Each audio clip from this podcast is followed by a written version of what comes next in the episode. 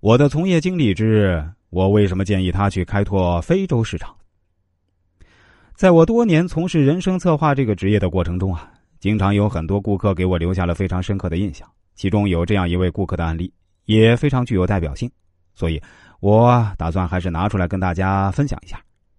他当时发来自己的资料后啊，我利用我所掌握的传统文化方面的知识，包括易经文化方面的知识，给他做了一次比较系统的人生规划。他自己比较满意，认为啊我给他叙述的性格特点啊、人生轮廓呀、发展潜力啊这些方面都比较符合他的现状，也符合他对自己未来的期望。但他还是有一些生意上的烦恼，所以啊，他想要听听我的观点，或者说让我帮他想点办法。他是做那种沙金首饰的，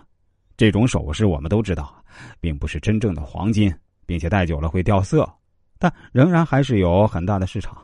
或者说我们其实啊曾经在市面上都见过的，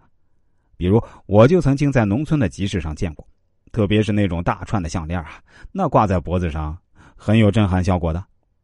当然，这位朋友啊不做那种赶集市场小生意，实际上他有一个很大规模的加工厂，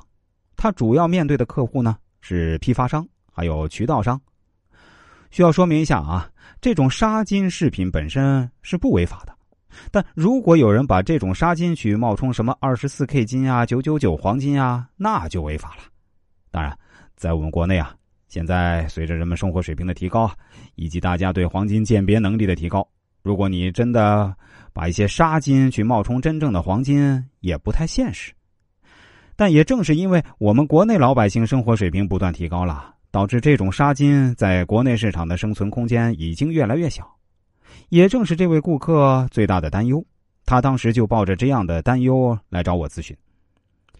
我当时就问他：“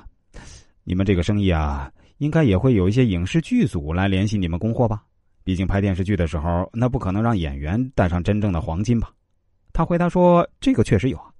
包括一些道具用的金元宝啊，我们都会做的。”但说实话，这块的市场规模很小，毕竟那不是每个剧组都需要这样的道具。现在我们的市场已经压缩到了一些非常偏远的农村和小县城了。原因其实也很简单，这几十年啊，中国老百姓收入水平都提高了很多，但黄金的价格相对来说呀，并没怎么上涨，所以普通老百姓啊，还是消费得起真正的黄金饰品。